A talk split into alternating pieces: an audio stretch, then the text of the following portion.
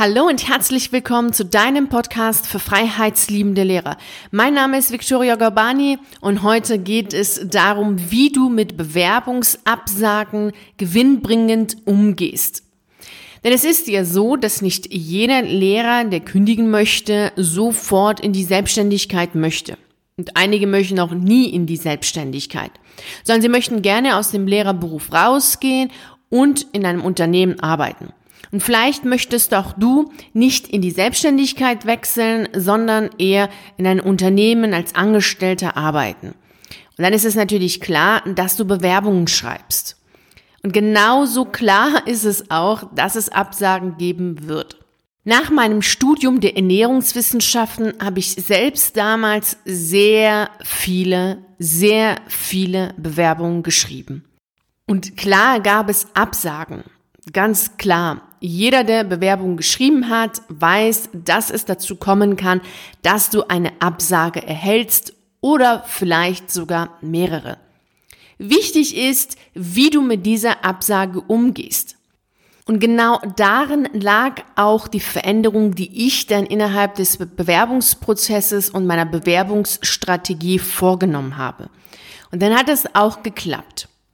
Und durch das, was ich dir heute auch sagen werde, also durch diese fünf Tipps, die ich dir mitgeben werde, wie du mit einer Bewerbungsabsage umgehst, erhöhst du die Wahrscheinlichkeit, dass du dann doch endlich die Zusage bekommst. Zumindest eine Einladung bekommst zum Bewerbungsgespräch. Vielleicht stellst du innerhalb des Bewerbungsgesprächs fest, dass du gar nicht dort arbeiten möchtest.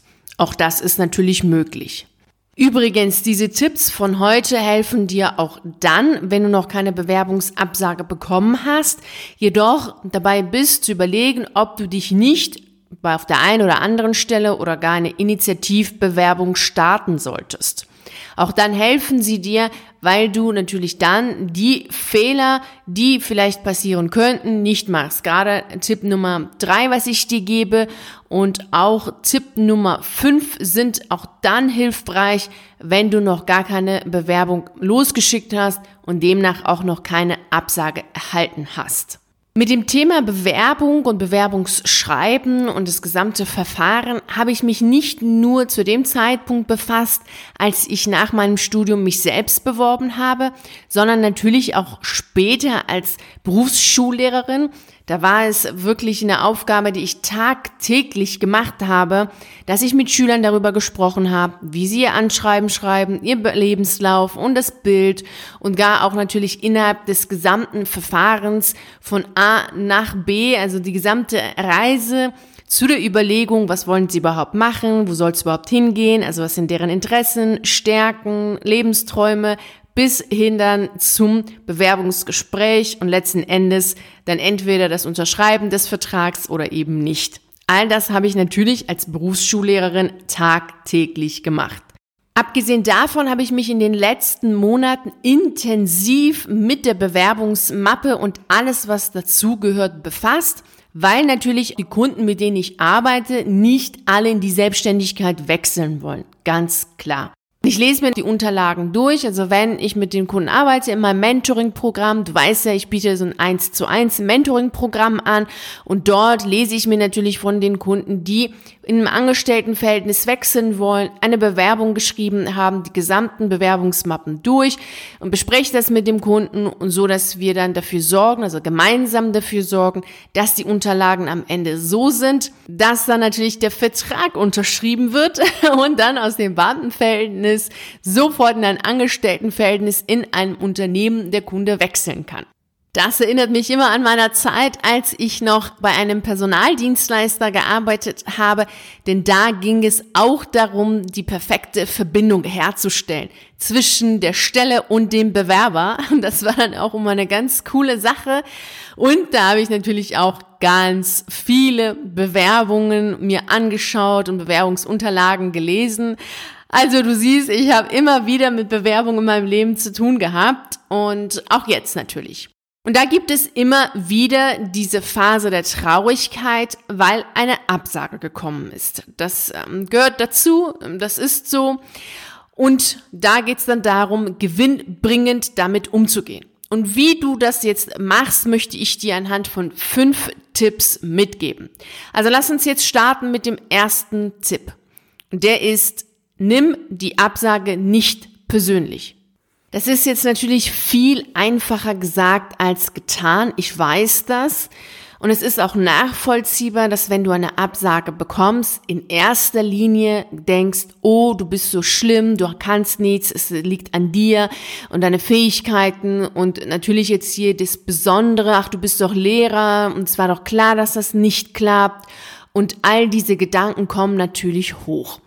Es ist nachvollziehbar, jedoch ist es nicht gewinnbringend. Abgesehen davon ist es auch nicht richtig so zu denken, weil es gibt sehr viele Gründe, die dafür sprechen könnten, dass du eine Absage bekommen hast, die gar nicht in deiner Macht liegen. Wie unternehmensinterne Gründe. Es kann sein, dass die Stelle ausgeschrieben worden ist, weil das Unternehmen wissen wollte, wie viele Menschen bewerben sich, was sind das für Menschen, bewerben sich überhaupt irgendwelche Leute. Also im Grunde, wie marktfähig ist es, wie ist die Nachfrage auf dem Markt hinsichtlich des Unternehmens und gleichzeitig hinsichtlich auch der Stelle. Das ist ein Grund. Und ein anderer Grund, den kennst du auch aus dem Schulalltag, dass eine Stelle ausgeschrieben wird, wo auch schon klar ist, wer die Stelle bekommen soll. Sicherlich hast du es in der Schule schon öfter mal mitbekommen, also ich habe das oft mitbekommen, dass eine Stelle ausgeschrieben worden ist, zum Beispiel für eine Referendarin oder ein Referendar, der bleiben soll. Dann war klar, dass die Stelle für diese Person ausgeschrieben worden ist. Dann gab es in der Stelle bestimmte Sachen, die nur diese Person auch erfüllen kann. Also das kennst du ganz sicher aus dem schulischen Kontext. Und in der freien Wirtschaft gibt es so etwas auch. Und wenn es dann so ist, dann ist es so und da kannst du natürlich nichts tun und bekommst eine Absage, bist traurig. Daher der erste Tipp, nimm diese Absage nicht als etwas Persönliches an, sondern erst einmal als eine Absage in der Form, dass du sagst, okay, es ist ein Nein, aber aus dem Nein kann ein Ja werden, nämlich woanders. Und dann sind wir auch schon bei dem zweiten Tipp. Bei dem zweiten Tipp geht es darum, etwas genauer hinzuschauen. Denn es kann sein, dass du ein Problem siehst in etwas, was gar kein Problem ist. Deswegen empfehle ich dir, dir diese Frage zu stellen. Wenn das Problem, das du gerade lösen möchtest, nicht das wahre Problem wäre, was könnte es sonst noch sein? Dazu gebe ich dir ein Beispiel. Es kann sein, dass du der Meinung bist, die Stelle nicht bekommen zu haben, weil du als Lehrer keine Arbeitszeugnisse liefern konntest, weil du sowieso Lehrer bist und weil du die Fähigkeiten nicht hast und all diese klassischen, typischen Gedanken kommen hoch. Und wenn diese Gedanken nicht das Problem wären, was könnte es denn noch sein? Und da kommst du schon bei dem dritten Tipp an, nämlich deine Bewerbungsunterlagen. Analysiere deine Bewerbungsunterlagen und das wirklich, wirklich penibel. Es kann nämlich sein, dass dein Bild nicht aussagekräftig ist, dass dein Lebenslauf nicht wirklich so richtig knackig ist, dass dein Anschreiben deine Persönlichkeit nicht zum Ausdruck bringt, was du wirklich gut kannst und auch nicht so richtig deutlich macht, weswegen du überhaupt in diesem Unternehmen arbeiten möchtest, weswegen du gut zu dieser Stelle passt und warum du überhaupt diesen Wechsel haben möchtest, also aus dem Lehrerberuf herausgehen möchtest, um dann bei diesem Unternehmen zu arbeiten. Also das sind sehr, sehr wichtige Punkte und deswegen empfehle ich dir wärmstens deine Bewerbungsunterlagen gut, wirklich sehr, sehr gut, sehr genau zu durchschauen und zu analysieren, um dann äh, für dich herauszufinden, was du noch besser machen kannst, optimieren kannst und knackiger und auch wirklich einfach auch peppiger formulieren kannst. Das ist definitiv wirklich super wichtig. Also Tipp Nummer drei ist auch dann wichtig, wenn du dich noch gar nicht beworben hast. Also auch dann ist es wichtig, das zu tun. Für mich damals, als ich mich selber beworben habe, also nach der Uni, war es schon damals, und das ist ja schon einige Jahre her, wirklich der absolute ähm, Gamechanger, also was, was meine Bewerbung gut gemacht hat und dafür gesorgt hat, dass ich auch Zusagen bekommen habe, war, als ich dann aufgehört habe, diese klassischen Sätze zu, ver zu verwenden in meinen Anschreiben oder auch Motivationsschreiben genannt. Das hat sehr, sehr viel verändert. Also diese typischen Sätze wie, ja, hallo Frau X, wie wir am so so vielen telefoniert haben, möchte ich mich jetzt auf die Stelle bewerben. Oder ja, wie, hallo Herr Y, nach unserem Telefonat bin ich jetzt total begeistert und ich bewerbe mich. Oder noch schlimmer, ich habe die Stelle in der Zeitung XYZ gelesen und die hat mich dann sofort angesprochen und deswegen bewerbe ich mich. Also solche Einstiegssätze auf gar keinen Fall weil es einfach jeder so schreibt oder fast jeder sich so gezwungen fühlt, das zu schreiben. Und es sind so Sätze, die nichts sagen, außer dass sie geschrieben worden sind und gelesen werden müssen. Und du solltest dir auch mal vorstellen, dass so ein Personaler oder eben ein Team, was sich diese Bewerbungsunterlagen durchliest, ja nicht nur zehn Bewerbungsunterlagen bekommt, sondern je nach Größe vielleicht 100, 150 oder gar 200, 250 Bewerbungsunterlagen bekommt. Und die meisten sind ja sehr ähnlich geschrieben und aufgebaut.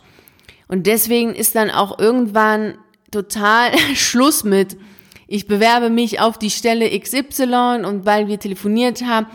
Und da ist es so, so unfassbar wichtig, dass du einen anderen Einstieg findest, der dann auch was also aussagekräftig ist, der was zu dem Unternehmen sagt und auch deutlich macht, dass du da arbeiten willst, dass du dich da auskennst, dass du und was du auch bringst und dass du dich auch nicht so klein machst, sondern zu dir, zu deinen Fähigkeiten stehst.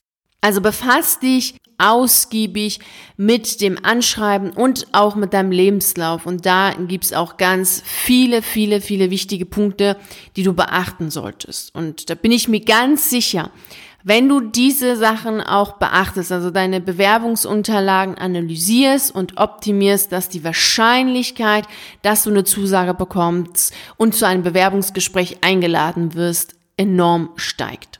Vorausgesetzt ist natürlich, dass du wirklich dort arbeiten willst und nicht nur deswegen dich bewirbst, weil du raus willst aus dem Lehrerberuf und irgendwie egal wohin, Hauptsache raus, weil zwischen den Zahlen liest auch äh, ein Personaler das heraus. Okay, dann geht's die zweite mit Tipp Nummer vier. Tipp Nummer vier ist, rufe an, frage nach, weswegen du eine Absage erhalten hast. Klar, ein Unternehmen ist nicht verpflichtet, dir eine Begründung mitzugeben.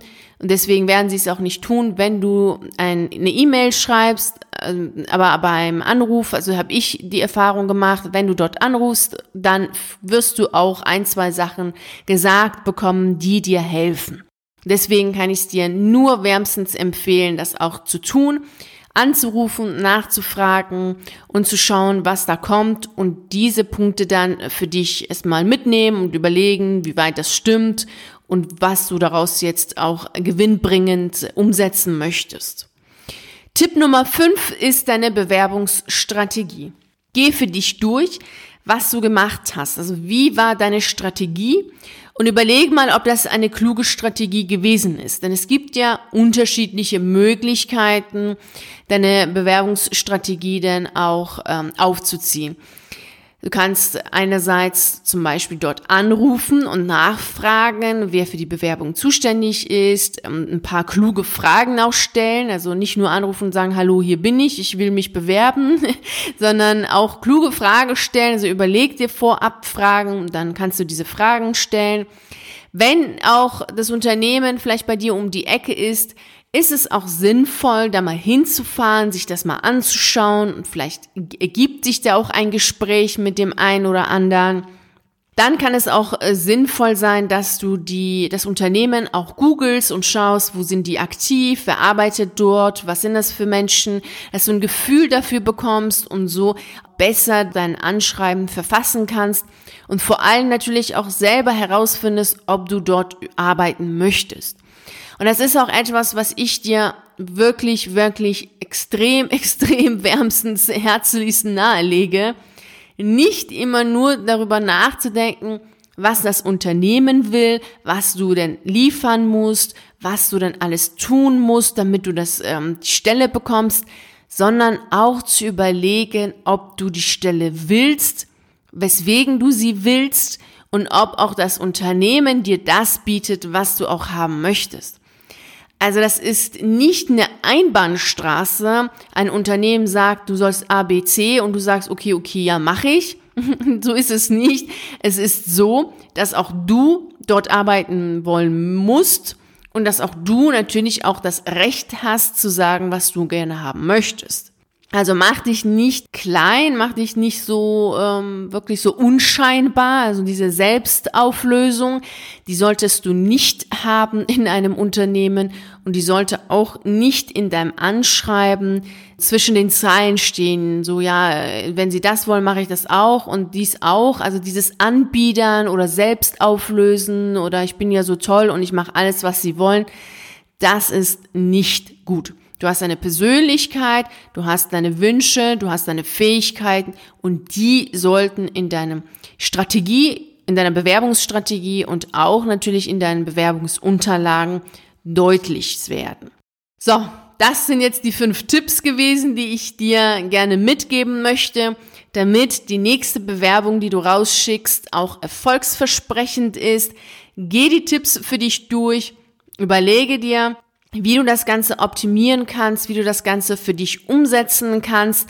Und ich kann dir nur sagen, je mehr deine Persönlichkeit dann in deinen Bewerbungsunterlagen zu sehen ist, zu spüren ist, zu lesen ist, desto erfolgsversprechender ist es, wenn du natürlich auch zu der Stelle passt. Also das war bei mir damals wirklich ähm, die absolute Veränderung, die dann hervorgerufen worden ist, als ich das verstanden habe und meine Bewerbungsunterlagen auch dementsprechend dann verfasst habe, da gab es dann die Zusagen und das war richtig, richtig schön. Und genau das wünsche ich dir natürlich auch vom Herzen. Wenn ich dich dabei unterstützen soll, dann weißt du ja, wo du mich findest. Im virtuellen Café kannst du vorbeischauen und da schauen wir dann gemeinsam, wo es für dich hingeht, wo deine Reise hingeht und was du gerne machen möchtest und wieso deine Bewerbung aussieht. Ich wünsche dir jetzt einen wunderschönen Tag und vielen herzlichen Dank, dass du bei dieser Podcast-Folge dabei warst. Natürlich würde ich mich sehr freuen, auch wenn du bei der nächsten dabei bist. Und ich freue mich auch, wenn wir uns auf einen der YouTube-Videos sehen oder auf einen der zahlreichen Artikeln auf meiner Seite lesen. Genieße den Tag und nicht vergessen, mach dein Leben zu einer atemberaubenden Reise. Ciao.